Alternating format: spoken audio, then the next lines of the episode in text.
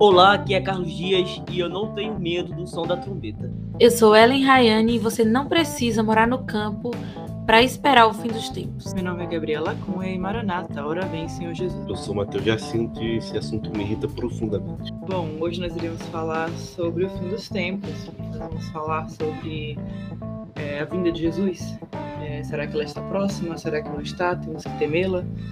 É, vamos escutar agora nossa primeira leitura.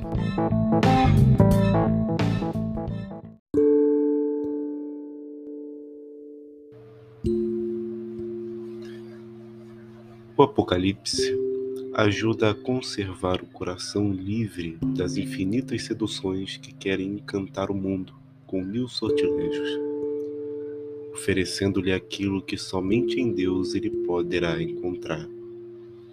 Não esqueçamos, como dizia o grande Agostinho, o Senhor criou para si o nosso coração, e este não terá paz enquanto não descansar nele. No entanto, aqui na terra, desde o princípio da vicissitude humana até o advento das núpcias finais, o bem e o mal enfrentam-se no cenário sublime e ao mesmo tempo terrível deste mundo. E é precisamente por ele que, no final, seremos libertados e protegidos irrevogavelmente da falibilidade, da ignorância, do cansaço, da velhice, do sofrimento e da vaidade, mas, sobretudo, da possibilidade de pecar, da absurda possibilidade de preferir uma criatura ao Criador. Confio estes votos à intercessão celestial da Virgem Maria Imaculada, do Arcanjo São Miguel, que na narração do Apocalipse nos são descritos em virtude do Redentor vitoriosos sobre o imenso grado.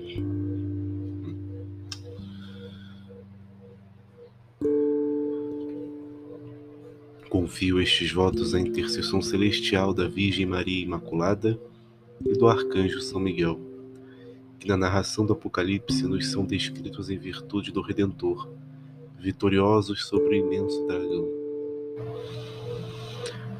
A humildade do serviço a seu Deus.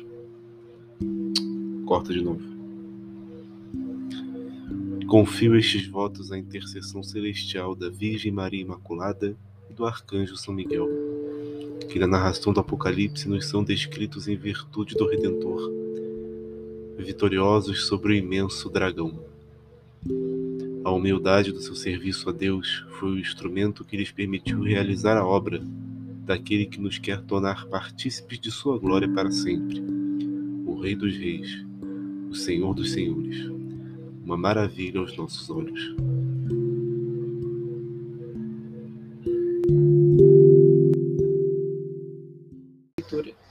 Nós escutamos agora a leitura é um discurso do, car do cardeal Tarcísio Bertoni, foi quando ele expôs um pouco sobre o livro do Apocalipse para alguns visitantes da, na Capela Sistina, que lá tem uma figura do juízo final, e ele fez uma pequena exposição sobre o livro do Apocalipse para eles. E esse texto dele, é, a gente pegou só um recorte, ele, é, ele é bastante grande, mas ele trata sobre como o Apocalipse ele é um livro de esperança cristã, é, vocês acham que essa mensagem é o que as pessoas pensam quando elas pensam logo em Apocalipse? Elas imaginam logo esperança? Não. É, não à toa, a minha introdução de hoje foi falar: eu não tenho medo da trombeta. Porque no cristianismo brasileiro, as pessoas. Eu vou dizer do Brasil porque eu não conheço do resto do mundo. Mas aqui no Brasil, quando você vai ver sobre algo, sobre. Vai ler, ouvir, assistir algo sobre Apocalipse, é sempre aquela noção assim, meu Deus, o mundo ele vai ser destruído, eu tenho medo disso aqui. É, nossa, eu não quero estar aqui quando as trombetas tocarem, porque vai ter terremotos, sei lá. Né? Mas quando na verdade o apocalipse não necessariamente é esse mundo da destruição, mas é na verdade uma história de esperança, né? É falar, olha, é, esse pecado, vamos deixar de viver no pecado, vamos para Nova Jerusalém, vamos ter a visão beatífica por todo sempre. Então, por que eu teria medo do fim? Eu acho que o mundo como um todo, e especialmente o catolicismo que eu tenho acompanhado, mas hoje que inclusive a gente vem batendo nessa tecla há muito tempo aqui, as pessoas gostam de coisas ocultas, as pessoas gostam do desconhecido, as pessoas gostam de grandes interpretações e, e grandes coisas, grandes acontecimentos, as pessoas então para eles parar e vou esperar por isso, seja bom, seja ruim, vale a pena, sabe? Porque é o desconhecido, o que ninguém fala, o que ninguém comenta sobre, mas na verdade, no fim das contas, está todo mundo sempre falando sobre e comentando sobre. É verdade. É, tem um, é, um documentário é, com o Morgan Freeman, que é, se alguém já assistiu o filme do Todo-Poderoso, ele faz o Deus, né? Do Todo-Poderoso, acho que as pessoas já associaram já a imagem dele com a imagem de Deus. E é um documentário onde ele vai falar sobre Deus mesmo, sobre religiões. Então ele vai viajando pelo mundo. Cada episódio ele traz é, um aspecto, é, tipo assim, criação, como é que é a criação para cada religião e tal. E aí tem um episódio que ele fala justamente sobre o fim dos tempos. E ele vai questionando é, pensadores cristãos, é, budistas, enfim. E em uma dessas entrevistas eu acho interessante que ele traz um, uma socióloga e ela fala que muitas pessoas elas preferem saber as coisas desastrosas que vão acontecer. Então elas ficam obcecadas em saber os desastres que vão acontecer porque elas se sentem mais preparadas. Então, eu acho que tem um pouco disso. As pessoas ficam obcecadas em saber daquilo porque elas pensam: se eu souber o que é a marca da besta, se eu souber o que é anticristo, se eu souber o que é isso, eu vou estar preparado, eu vou estar lá no sítio e aí eu não vou precisar ter medo desse, desse acontecimento. Elas ficam obcecadas com isso. Cara, o pessoal tem muito isso. É qualquer coisa, né? Tipo, com a medicina também. Algumas pessoas falam assim: ah, não vou no médico para não descobrir é, se eu tenho nada, prefiro não saber. Mas tem outros que são obcecados com, com isso, com, com exames de rotina sempre, porque tá, quer sempre estar tá no controle de tudo. Eu acho que isso até traz um pouco de referência do que a gente falou no primeiro episódio, né? Que é você tentar estar no controle das coisas, é você começar a reinar na sua própria vida sozinho. Né? Eu acho que isso é um ponto importante também.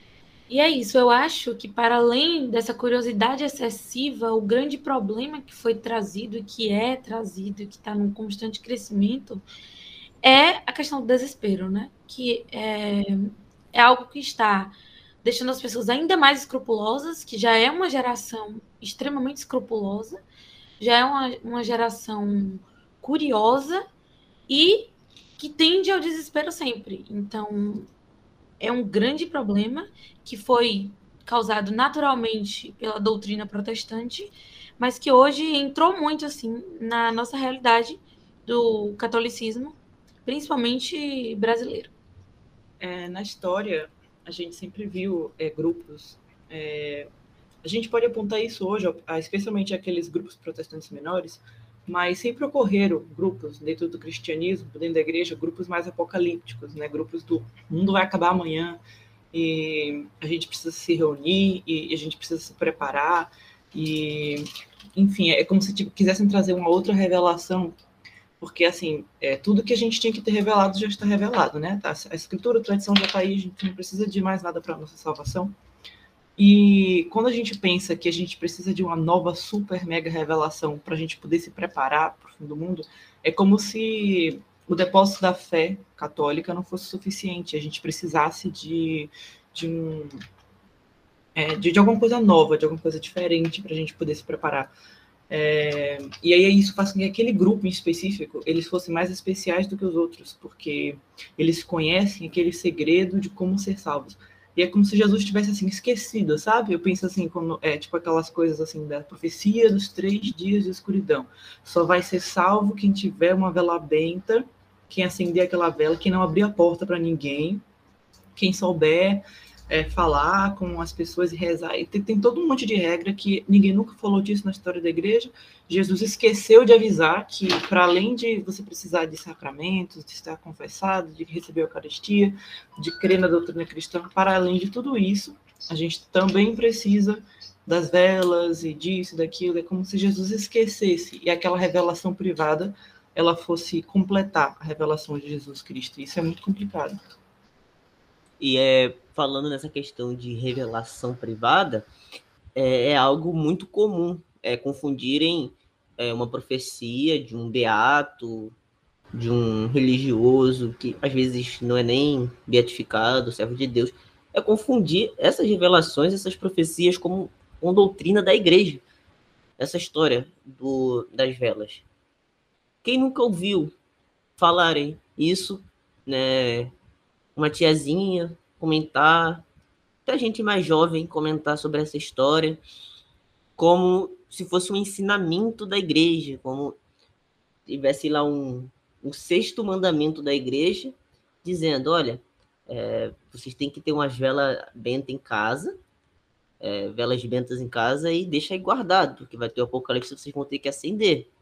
E é, é um grande problema. Isso é um grande problema de você crer em profecia privada, que não é depósito de fé da igreja, como se fosse algo que era que é inerente, é próprio da doutrina, da doutrina da igreja, o que não é. O que não é. Nas experiências é, de outras de outras denominações, de outras tradições cristãs, a gente vê muito forte isso. É, eu lembro na minha trajetória de escutar muito sobre o fim do mundo é, e de me apavorar muito. É, muitas pregações, muitas, muitas coisas a respeito disso. É, eu lembro que o, o, arrebatamento era uma das coisas que eu mais tinha medo no mundo. Assim, eu pensava que todas as vezes, vezes eu, já, eu escutei uma pregação uma vez que eu fiquei tão aterrorizado que todas as vezes em que eu encontrava a casa vazia, eu achava que tinha acontecido o arrebatamento e eu tinha ficado. É, então, era uma mensagem sobre a volta de Jesus tão é, assustadora e, e, horrível, que não era como aquela coisa de esperança, sabe? Quando a gente vai ver as escrituras, que tá todo mundo querendo que Jesus venha para que ele exponha o reino dele, que todo mundo é, acabe as injustiças e tudo mais. É, é, o contrário, sabe? Você tem que estar preparado porque ele vai vir fazer o terror e vai vir tocar fogo e, e vai ser uma coisa horrível. É. E é muito, muito, muito negativo isso daí. E aí a gente já volta para mais uma coisa que falamos na semana passada, que é sobre esse fardo que nos é imposto, né?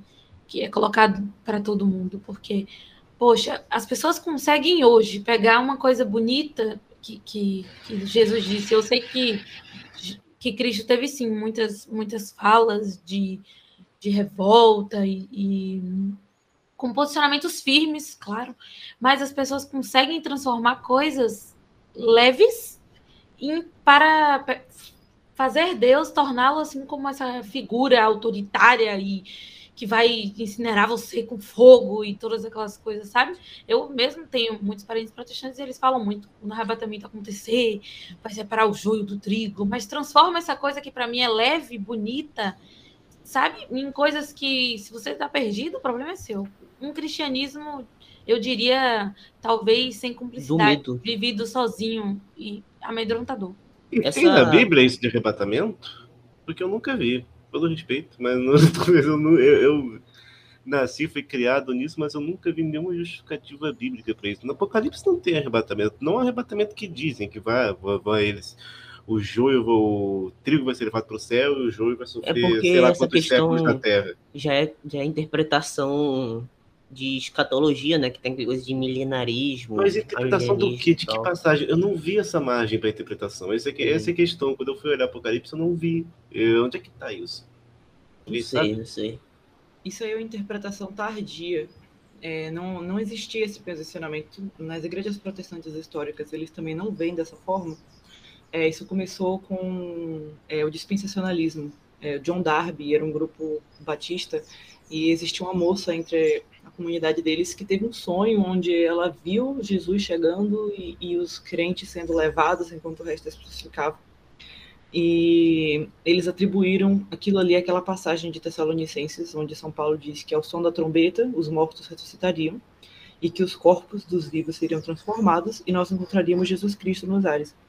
Então, não foi uma doutrina que foi tirada da Bíblia para transformar em doutrina, foi uma revelação enfiada na Bíblia.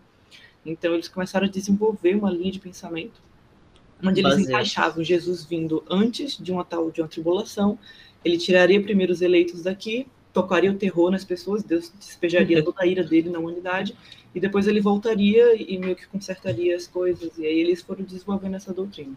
Eu tenho uma visão que é sobre isso, sabe? Ah, o, eu não acho que se trata de, de um grande desespero. O fato dessas doutrinas e dessa visão outra sobre Apocalipse ter surgido dessa forma, em meio de. Não vou usar a palavra seitas, mas em meio de comunidades de igrejas protestantes que são extremamente. É, igrejas, igrejas heterodoxas dentro da, da própria heterodoxia, vai. Para não chamar de seita.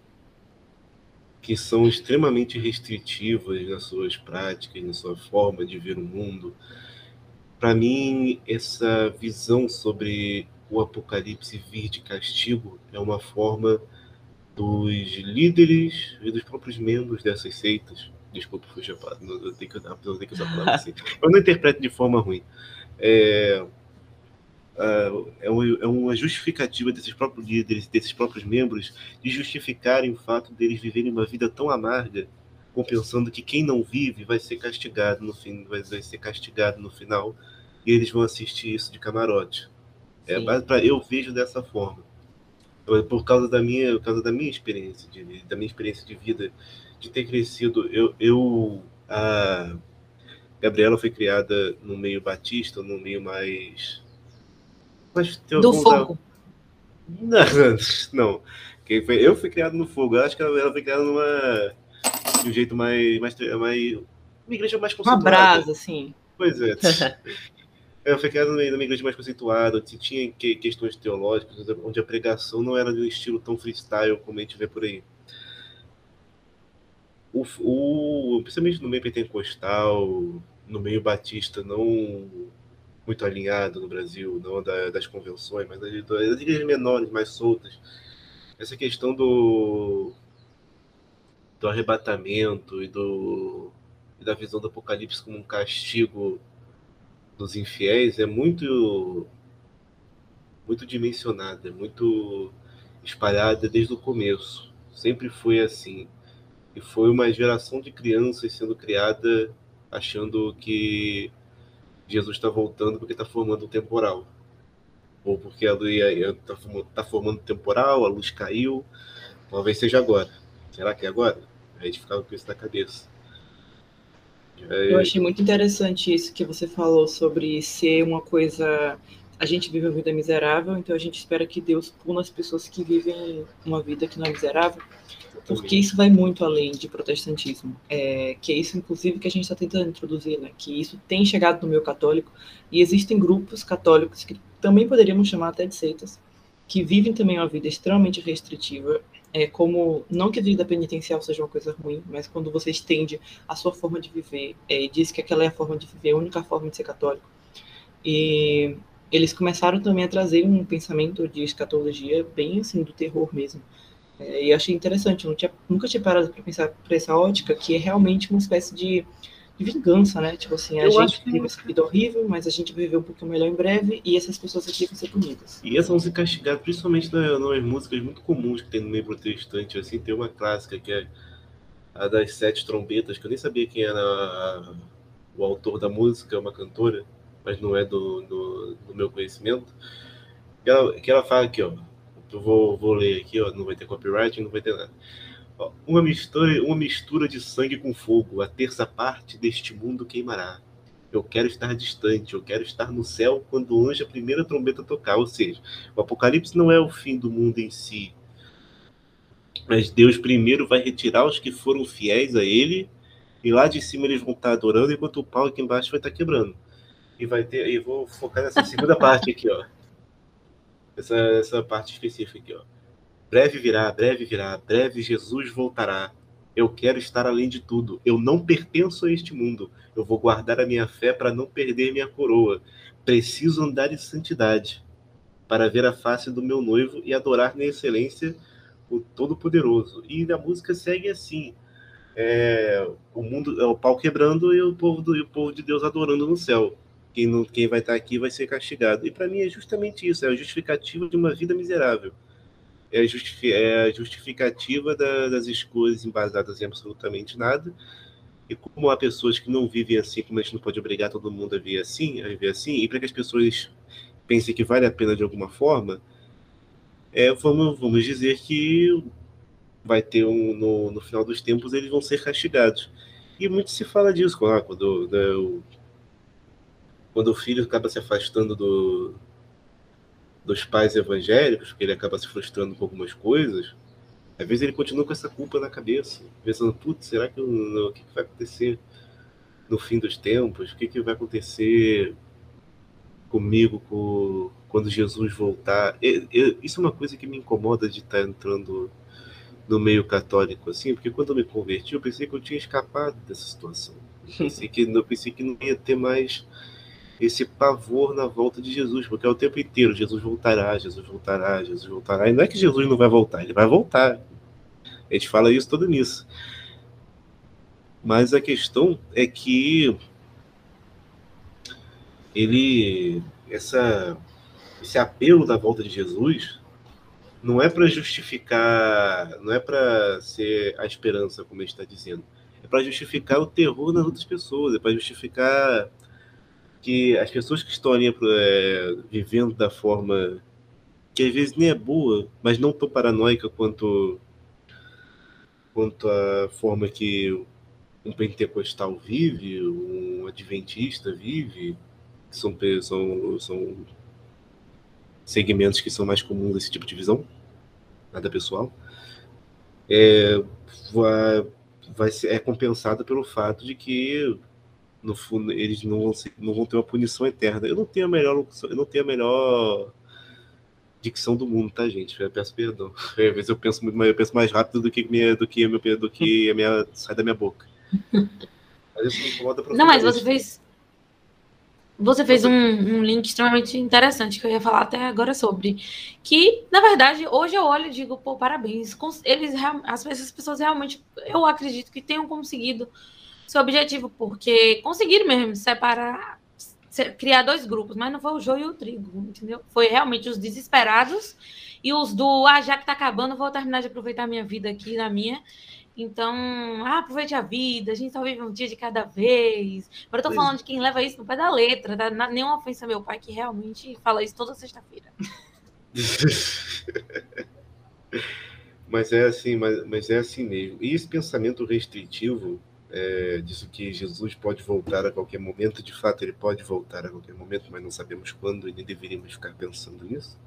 Há, há maiores preocupações no presente para gente, a gente ter, dar mais atenção. É, isso criou uma geração de, de jovens perdidos. Perdidos no sentido de que não sabem lidar com o mundo e quando entram em contato com ele se perdem totalmente o, do, se perdem do, do caminho de Deus se perdem do que é bom, do que é ruim, porque está com a sensação de que foi tirado algo dele que não deveria ter sido. E bom, isso tem muitos exemplos de o que não, o que não falta é exemplo de pessoas assim que simplesmente foram criadas isoladas de qualquer realidade, não ouviam música, não não não, assistiam muita coisa na televisão. Quando assistia era programa bíblico na Record, sábado domingo de manhã. Foi criado a vida inteira em igreja, todo fim de semana estava na igreja. E só tinha contato com gente de igreja. Quando teve o primeiro contato com, com a realidade do mundo, com o que o mundo oferece, não teve a mínima ideia de comunidade e se entregou totalmente.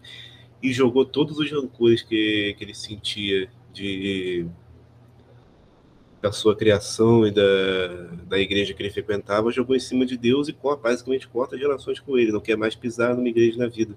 E se torna extremamente difícil tentar passar a mensagem de, de Deus, a verdadeira mensagem, para essas pessoas. No fundo, isso só cria a quase uma impossibilidade dessa pessoa de conhecer o verdadeiro amor de Cristo, o verdadeiro o verdadeiro sentido, a verdade é que Deus quer para nós. Isso Exatamente e parece que o mundo ali gira, gira e volta para o mesmo lugar. Porque tem uma nova geração católica que acredita que está protegendo seus filhos de tudo do universo, sabe? Ah, meu filho não sabe o que é homossexual. Meu filho não tem contato com tal emissora. Meu filho de manhã tá tendo aula de grego e, tal, e tal, e tal, vai aprender a tocar harpa de tarde.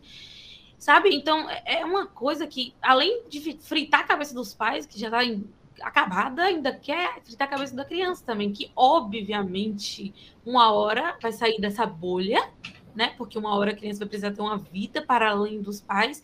E aí, não, não, eu tô fazendo aqui tudo certinho, meu filho vai sempre ir na padaria com blusa social, sapato social, e, e tá ótimo, entendeu? Vamos morar no campo e, e plantar nossa própria comida, porque o mundo tá acabando que é minha vocação familiar, pô, vai muito além disso. Santidade não é isso de verdade. Quando a gente pensa nessas questões de, eu achei, você falou aí sobre esse negócio de morar no sítio porque o mundo vai acabar, é, isso também não é novidade, né? É, os católicos estão exportando isso de novo, mas várias seitas ao longo dos séculos começaram com mensagens apocalípticas, inclusive suicídios coletivos, né? Porque se dizia Jesus vai voltar amanhã, e as pessoas vendiam tudo, elas abandonavam tudo que elas tinham, elas largavam o emprego, elas não casavam, se estavam noivos não casavam, é, enfim, elas largavam toda a vida delas e elas iam para essas comunidades e aí chegava a data prevista, o mundo não acabava e essas pessoas se desesperavam, se suicidavam. É, então eu não entendo por que, que a gente com dois mil anos de tradição, de muito pensamento profundo, é, vai se voltar para frases soltas de supostas revelações para viver uma, uma, loucura apocalíptica imitando grupos que deram muito errado. E caindo no mesmo erro.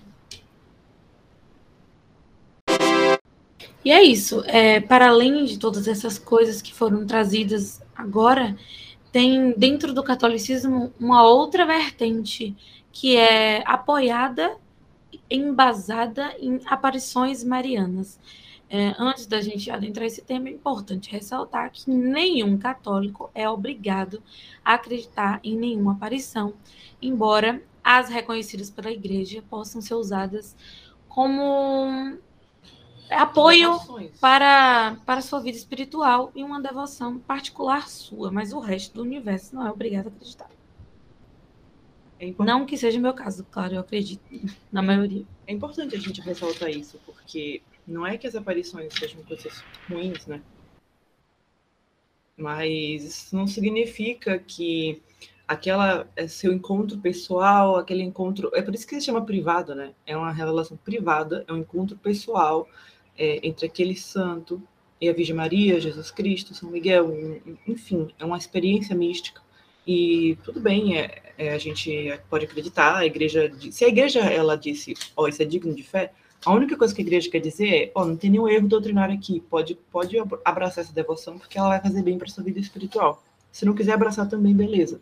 Mas agora, você pegar uma devoção é, que é privada e achar que ela tem um segredo especial, é, qualquer semelhança não é mera coincidência, essa questão de segredo, é, que ela tem um segredo especial, diferenciado, que somente aqueles que têm acesso a esse segredo podem ser salvos, isso aí já é idolatria. É, não é uma relação saudável com a Virgem Maria, com São Miguel, com o seu anjo da guarda, enfim, não é uma relação saudável, porque o objetivo das aparições não é esse.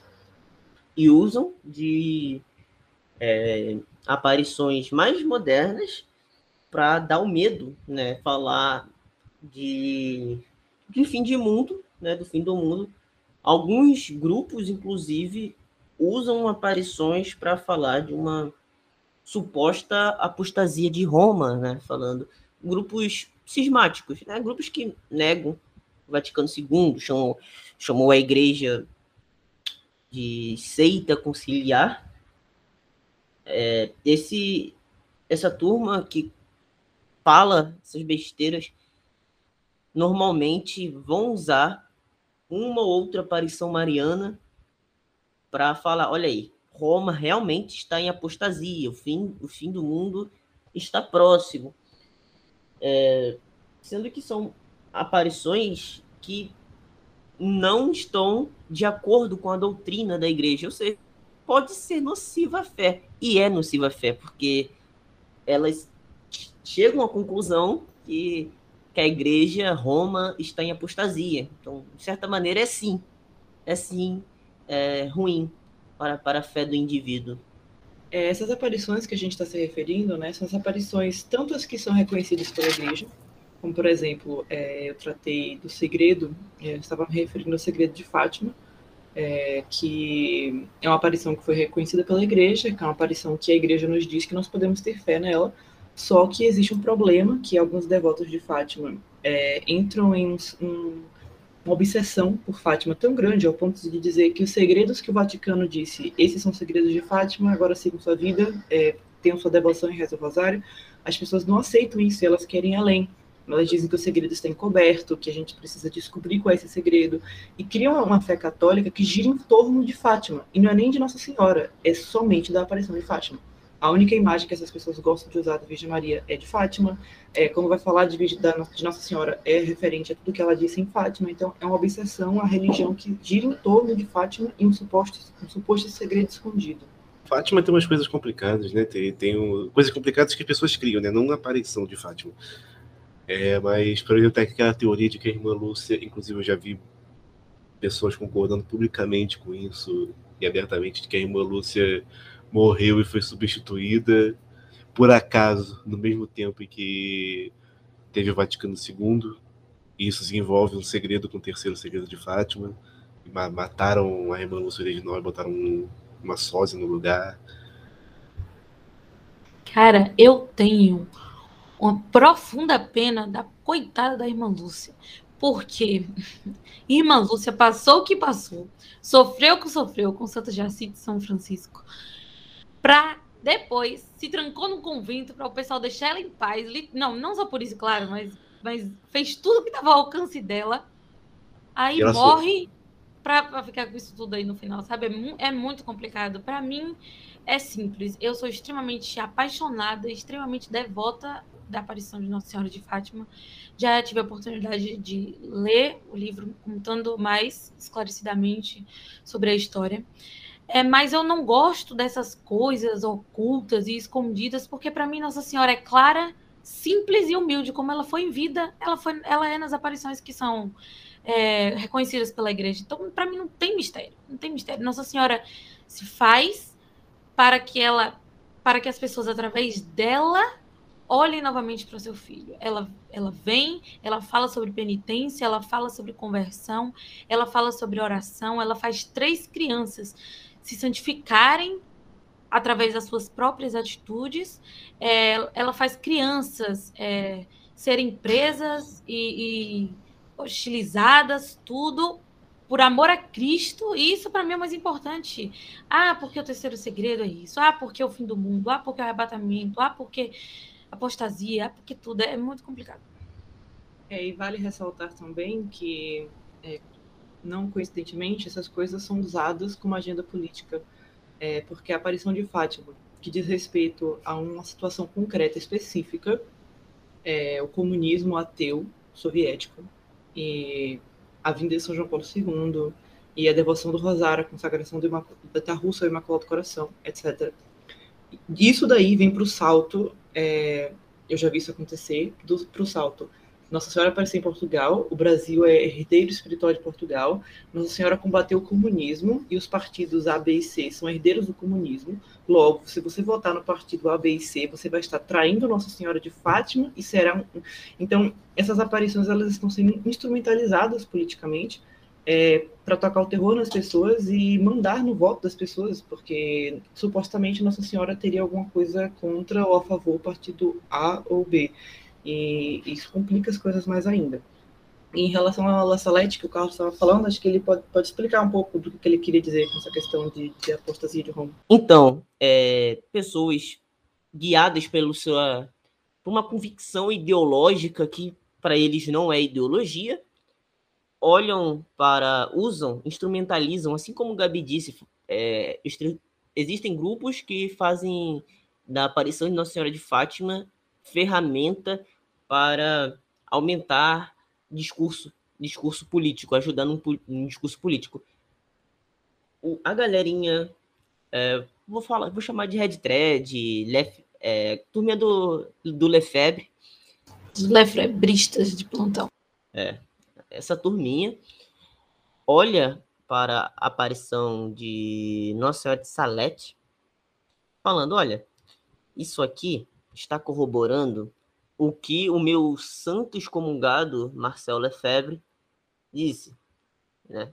Sim, Roma está em apostasia e o Papa é o anticristo, o que a Nossa Senhora disse. É, isso está me ajudando aqui, ó.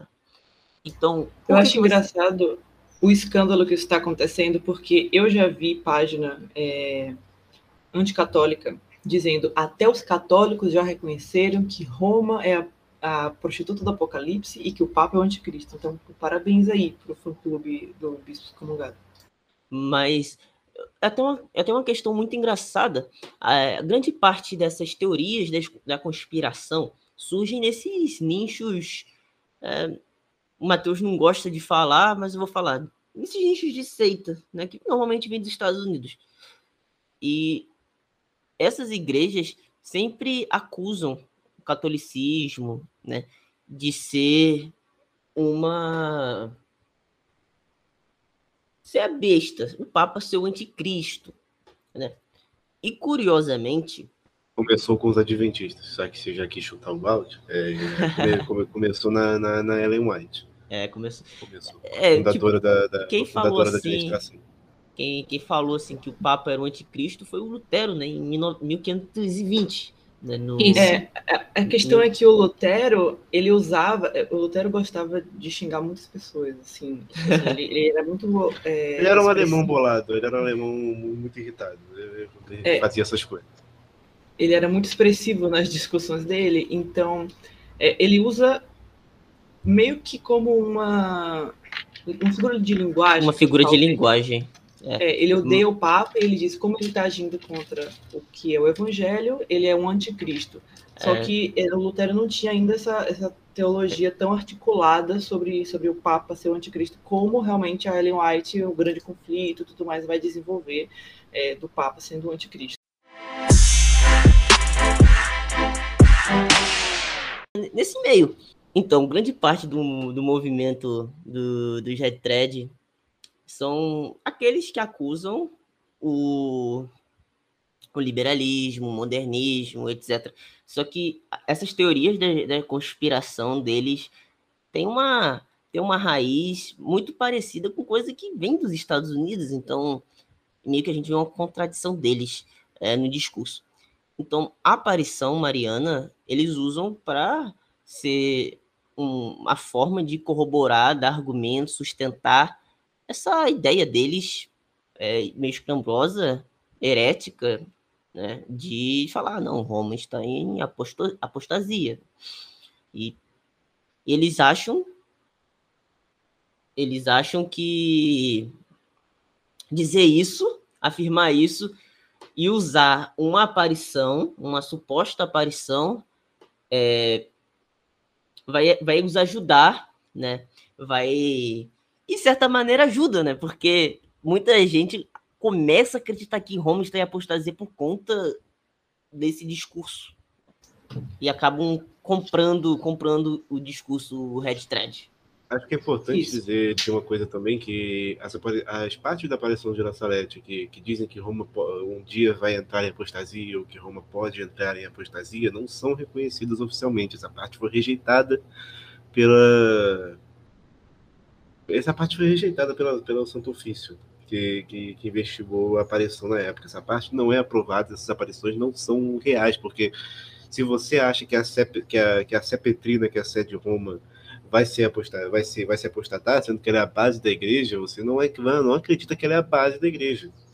Então, tá parem de, então parem de citar Mateus 16 quando for defender a fé católica. Exatamente. A, a, fé de, a fé de Pedro não pode errar, a fé de Pedro não pode se perder da forma que colocam. E aí vão citar, ah, mas e Alexandre VI? Mas Alexandre VI não se perdia em matéria, não era em matéria de fé, ele era, um, ele era amoral. Ele era, ele era, o problema dele, não, ele, o problema dele era imoral. É isso aí. É, era a imoralidade dele que era o problema, mas a fé não se perdeu ali. Ninguém acusava ele de ser um herege. Você podia acusar ele de muitas outras coisas, mas não de heresia. Então, a, a, as partes de Laçarete que dizem que, que Roma pode se perder não são reconhecidas. Inclusive, se você, por acaso, eu vou apontar uma coisa que você, ouvinte, não percebeu, você não sabe quem são os videntes de La Salete. Você sabe quem é a vidente de sabe quem é, quem é vidente de Lourdes, sabe quem é a vidente da Senhora das Graças, os videntes da Senhora de Fátima, você não sabe que são de La Salete, isso porque é, a história dele ficou muito complicada depois da aparição. Por isso que você não sabe, porque eles não foram não foram virtuosos o suficiente para serem lembrados. E o pessoal de Medjugorje está indo no mesmo, no mesmo caminho. Já foi, né? Praticando simonia, etc. Não, sobre, sobre aparições, né, para a gente poder fechar essa questão de aparições, é, é, basicamente o seguinte: as aparições que a igreja reconhecer e que ela disser que são dignas de fé, você pode crer, você pode ter a sua devoção particular tranquilo, não precisa obrigar todo mundo a crer. Então, nem mesmo Fátima, Lourdes, é, Aparecida, nem mesmo né, essas aparições é, são necessárias para que o católico tenha devoção. Agora, as aparições que não são reconhecidas pela igreja, é, você pode também ter devoção, agora privada, né? Tranquilo na sua, ter sua devoção privada. Agora também tem as, as, aparições que a igreja condenou, como por exemplo essa aparição, essa segunda parte da aparição de La Salete. Então você não pode acreditar agora. Por exemplo, a gente citou Medjugorje. É uma aparição que ainda está em análise. Então você pode sim ter a devoção, é, praticar as, as, questões de devoção. Não recomendamos, mas pode. É, eu particularmente não é. Eu particularmente não acredito. As primeiras cinco que a igreja deu um certo é, é, um certo voto de confiança as primeiras. Eu acho as primeiras, as anteriores, quando as, eram ainda crianças, é, eu acredito que são mais confiáveis. Essas de hoje ainda, de todos os dias, uma aparição, uma mensagem diferente, vendendo coisas abençoadas para Nossa Senhora, é um pouco complicado. Mas isso aí já é uma outra seara, não vamos entrar nisso. O resumo seria esse. A gente não pode usar aparições privadas, nem as reconhecidas pela igreja, e muito menos as não reconhecidas pela igreja, como base para Apocalipse. Aparição privada, revelação privada é para sua devoção pessoal, não é para revelação do fim do mundo. E um conselho que eu levo para a minha vida espiritual é: sabemos que a igreja demora bastante, porque é uma análise é, muito crítica, uma análise é, devagar, longa, bem criteriosa. Então, ah, que, que, que eu faço se está demorando tanto? Eu, na minha vida pessoal, penso: Nossa Senhora é guru? Não. Como é que está a vida de quem diz estar aparecendo Nossa Senhora? São pessoas virtuosas? São pessoas humildes? São pessoas que deixaram tudo por Cristo? É, nessas aparições, Nossa Senhora está dizendo até qual é a previsão do tempo? Nossa Senhora está aparecendo há quanto tempo? Exatamente, porque não dá, não dá, gente. Mas, enfim, é, um outro ponto sobre essa questão apocalíptica e tudo mais é a autêntica espiritualidade mariana pode sim nos ajudar e nos preparar para a vinda de Cristo. Então, qual seria essa autêntica espiritualidade mariana? Além dos fardos, claro, que nós já falamos aqui, é, a devoção mariana é algo muito pessoal, muito seu. Nós temos aí diversas, diversas orações, diversas ejaculatórias, diversas, diversas meditações, muitos diversas santos. muitos santos. É verdade, eu não quis falar no sentido de piada, não, porque existem várias consagrações. Exatamente. Então, nós temos aí muitas coisas. Não precisa você ficar fissurado em saber quem foi o padre é, exorcista que falou o dia que Nossa Senhora bateu no diabo. Então, você pode focar mais em questões pessoais, em questões simples, em questões humildes, é, silenciar. Procure mais as virtudes de Maria Santíssima. E evite mais saber que dia o mundo vai acabar, porque, sinceramente, se você não estiver pronto, pouco importa. No fundo, a devoção mariana mais autêntica é o que tivemos no Evangelho desse segundo domingo do tempo comum que passamos agora, né? Que é fazer o que ele vos disser. É isso que Nossa Senhora quer que você faça, no fim das contas. Exatamente. Exatamente. Nossa Senhora nunca. É, ela sempre foi um, um, caminho para Cristo. E é isso que a igreja ensina há dois mil anos. E é isso, inclusive, que a gente defende quando estamos é, em uma discussão com alguém. Então, pratique mais o que você defenda. Se você defende tanto a passagem em que Jesus é, está ali passando, passando as chaves da igreja para Pedro, viva isso. Não fique determinando, não seja o Pedro, porque a igreja tem um Pedro, a igreja tem um Papa, a igreja tem infalibilidade.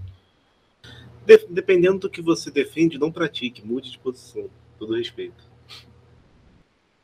Então, isso também. É, e essa questão sobre a vinda do nosso Senhor, é, quando a gente começa a pensar que o mundo vai acabar é, e que tudo vai piorar, tudo vai piorar, vai piorar, vai piorar, a gente não tem vontade de que as coisas melhorem. E a gente também não se coloca a serviço para que a gente ajude as coisas a melhorarem.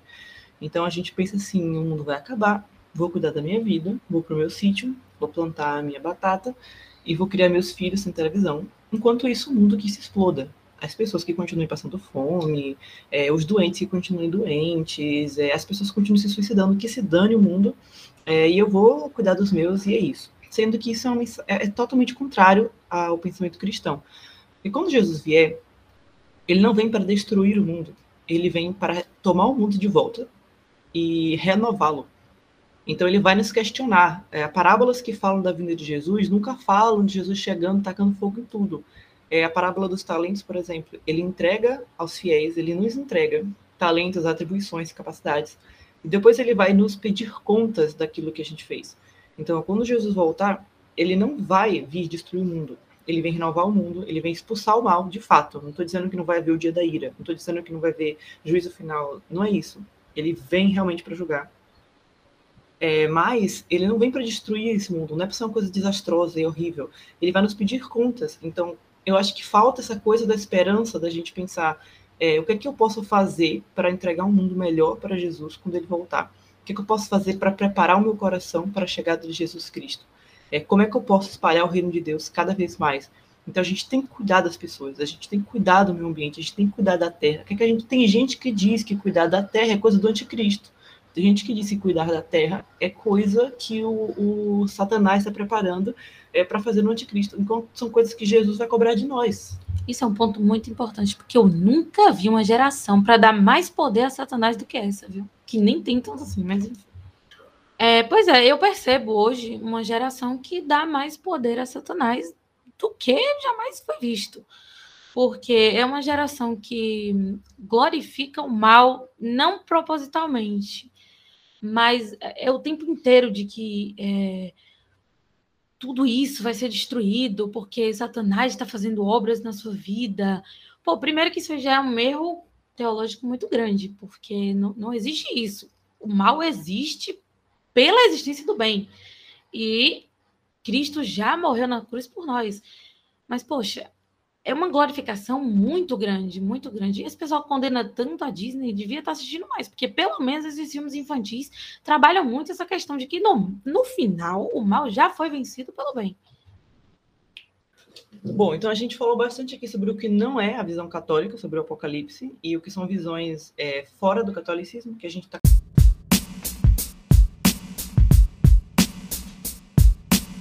colocando dentro da nossa tradição. E o que seria, na verdade, a visão católica do Apocalipse? Bom, é, existem muitas vertentes, o fato é que a igreja bate ponto, sim, ela, ela finaliza e determina algumas coisas muito específicas, e no restante as coisas ficam muito abertas e há muitas discussões. O que é que são coisas completamente determinadas? Primeiro, Jesus irá voltar. É, isso é um fato, isso é uma realidade. Jesus vai voltar e ele vai voltar de maneira física, literal, não é uma metáfora não é assim como a, os modernistas costumam falar, é que quando tudo ficar bem e a gente tiver uma vida em harmonia, essa terá sido a volta de Cristo. Não é, Jesus vai voltar mesmo, em pessoa. É uma segunda coisa que a igreja determina, é que os mortos vão ressuscitar, de maneira literal também. É, todas as pessoas vão ser julgadas, então todo mundo, de onde eles estiverem, eles voltarão aos seus corpos de maneira é, glorificados que vão ser salvos, os que não vão ser salvos também terão um corpo diferenciado, mas será para condenação. E irá haver o juízo final, o julgamento dos mortos. É, essas são coisas que são certas. É, que Jesus vai reinar para sempre, que o mal será destruído, também são coisas certas. Há coisas que são quase certas. Por exemplo, é, a conversão dos judeus. Isso é uma, um ponto que é tido como quase certo dentro da tradição. As pessoas tratam isso como algo que realmente vai acontecer e não há um, um, um, ponto, uma encíclica, um dogma, uma coisa assim clara que fala sobre isso, mas é como se fosse uma coisa certa, que antes de Jesus voltar, é, a comunidade do povo de onde veio Jesus, de início, eles irão, em grande maioria, é, aceitar que Jesus de fato foi o Messias e se converter ao catolicismo. E que antes de Jesus chegar, haverá algum tipo de apostasia. O Catecismo da Igreja Católica fala que haverá um engano, que é chamado de anticristo, um tipo de engano, um sistema onde o mundo vai tentar resolver seus problemas sozinhos, expulsando Deus é, e criando um, uma falsa religião. O, o catecismo fala de um falso messianismo. Como é que isso vai ser? A igreja não entra em detalhes e aí os teólogos irão divergir. O livro do Apocalipse em si, é, a gente não deveria estar olhando para ele procurando previsões do fim dos tempos. O mais importante que existe no livro do Apocalipse é a mensagem de que o bem vence o mal. O livro do Apocalipse ele foi escrito por uma pessoa específica, para um povo específico, sobre uma situação específica. Então, a besta significa uma coisa para aquele povo ali, significa uma coisa, é, aquela marca. É, são vários símbolos que não dá para a gente destrinchar cada um deles agora, mas tem um significado para quem estava escutando. É, imagine que não é o povo que está ouvindo aquilo ali está dizendo, ah, nossa, a marca da besta, um dia vão criar aí uma vacina que vai ser a marca da besta. Não é isso que essas pessoas estavam pensando, não é, não é esse o ponto que estava na mente deles. Eles compreendiam aquilo ali na realidade pessoal deles, na realidade individual deles. Então, o Apocalipse tem um sentido para quando ele foi escrito. Ele também tem um sentido para a gente, que é esse daí: a igreja vai sempre vencer. A igreja está sempre sendo perseguida pelo dragão. A mulher está sempre sendo perseguida pelo dragão. Mas Deus dá asa de águias a ela e ela vai ser protegida por Deus. E no fim, o bem vencerá. Jesus Cristo virá e as coisas serão é, renovadas. O mundo vai ser renovado e o mal vai ser destruído. Então, em linhas gerais, essa é a escatologia católica, é uma escatologia de esperança. A gente sabe que Jesus Cristo, ele voltará e que é, nós não precisamos ter medo, nós iremos ressuscitar as pessoas que nós amamos e que morreram em Cristo, nós iremos revê-las é, a natureza será renovada. Então, nós temos que cuidar das coisas que estão ao nosso alcance, nós temos que cuidar e preparar esse mundo para a vinda de Jesus Cristo, sabendo que um dia, sim, passaremos por algum tipo de provação, a gente não sabe exatamente qual é ela, não é o Vaticano II, não é o papado de Francisco, não é a encíclica Laudato Si, não são essas coisas que são o fim dos tempos e, as misérias do mundo, não é isso que é, é a apostasia da igreja. É algo que nós ainda não sabemos, é uma coisa, é um, um movimento de, de, de, de, provação que nós iremos reconhecer quando ele acontecer. Mas Roma não irá apostatar. Nós podemos confiar no bispo de Roma. Nós podemos confiar nas palavras de Jesus Cristo, que disse que não nos abandonaria. Então nós não temos que ter medo do fim. O fim vai vir no momento em que Deus reservou para ele, e nós, enquanto ele não vem, nós temos que continuar espalhando a mensagem do reino de Deus e esperando o nosso rei chegar. Essa é a realidade do evangelho. Um reino existe. Jesus veio, tomou a coroa e foi. E nos deixou aqui como mensageiros dele. A gente continua agindo da maneira do reino e um dia o rei vai voltar. E eu não sei se os ouvintes, vocês já ouviram aquele, é, já leram aquele livro do Scott Hahn, né, O Banquete do Cordeiro, que ele fala, narra, que enquanto ele ainda não era católico, ele era um estudioso da Bíblia. E quando ele era mais jovem, ele estudou, leu sobre, leu o livro do Apocalipse. E ele e os seus amigos sempre ficavam discutindo o que seriam aqueles símbolos. É, será que isso aqui está falando de uma guerra entre União Soviética e Estados Unidos? E isso foi na década de 70, década de 80, era quando tinha esse debate entre eles trazendo para os dias de hoje, que, que Gabi acabou de falar, é como a gente olha para ali, para o Apocalipse, aí fala: ah, não, isso aqui só pode estar falando de uma vacina, só pode estar fal falando uh, de ecoteologia, né? só pode estar falando dessas coisas.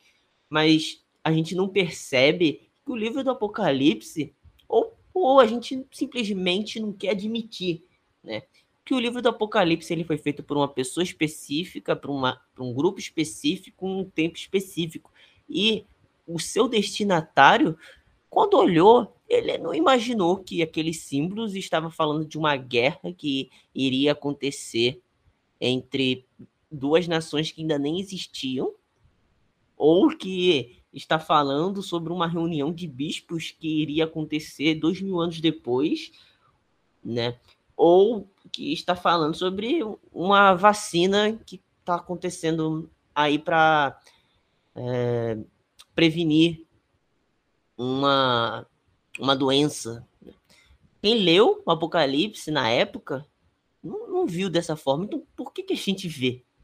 Porque a gente, de certa maneira, perde esperança na, na vinda, na vinda de Deus e fica querendo ver essas questões ocultas, né? Que, que Gabi, é, que, que Ellen havia comentado, questão que, que Mateus também comentou, é que a gente vai olhar o livro do Apocalipse com essas óticas de hoje em dia, vai ter umas interpretações de uma escatologia de que acaba dando razão para aqueles que dizem que o cristão é cristão porque tem medo de ir para o inferno. Você vai, vai olhar para o Apocalipse, para a escatologia, e vai pensar: não, isso aqui é. Eu vou seguir isso aqui porque eu não quero ir para esse lugar aqui que esse livro claramente está apontando que vão aqueles que não seguem Jesus Cristo. Então, esse é um, é um ponto muito importante para se pensar é, na doutrina católica e no mundo cristão em geral, tanto dentro dos meios protestantes tradicionais, no evangélicos, é, nos irmãos ortodoxos. Então, gente, agradecendo a todo mundo que ouviu até aqui, é, vocês ouvintes. Agradecer também né, a, aos companheiros de banca. e deixar claro, mais uma vez, que o livro do Apocalipse não é um, um livro de medo, de destruição, mas é só a completude da mensagem de esperança que é o Evangelho, a vinda de Cristo e a, e a sua segunda vinda. Então não se deixem enganar por coisinhas, profecias que não são aprovadas pela igreja e que vão de encontro com a doutrina da igreja. Não se preocupe com isso. E passam que nem eu. Eu tenho medo do som da trombeta. Obrigada por terem ouvido até aqui. Não se esqueçam que o medo só leva a conversões frustradas e o seu medo em específico está enriquecendo profundamente o bolso de alguém. Bom, pessoal, obrigada por escutar a gente nesse episódio.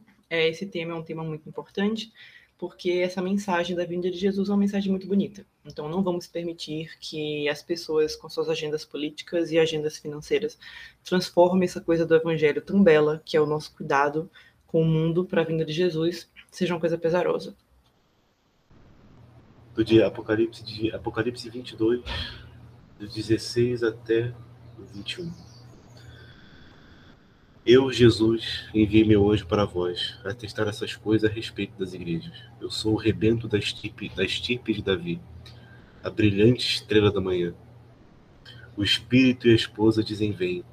Que aquele que ouve diga também: Vem. Que o sedento venha. E quem o deseja receba gratuitamente a água da vida. A todo que ouve as palavras da profecia deste livro, declaro: se alguém lhes fizer algum acréscimo, Deus lhe acrescentará as pragas descritas nesse livro. E se alguém tirar algo das palavras desta profecia, Deus lhe, Deus lhe tirará também a sua parte da árvore da vida e da cidade santa. Aquele que atesta essas coisas dizem: Sim, venho muito em breve. Amém. Vem, Senhor Jesus. A graça do Senhor Jesus esteja com todos. Amém.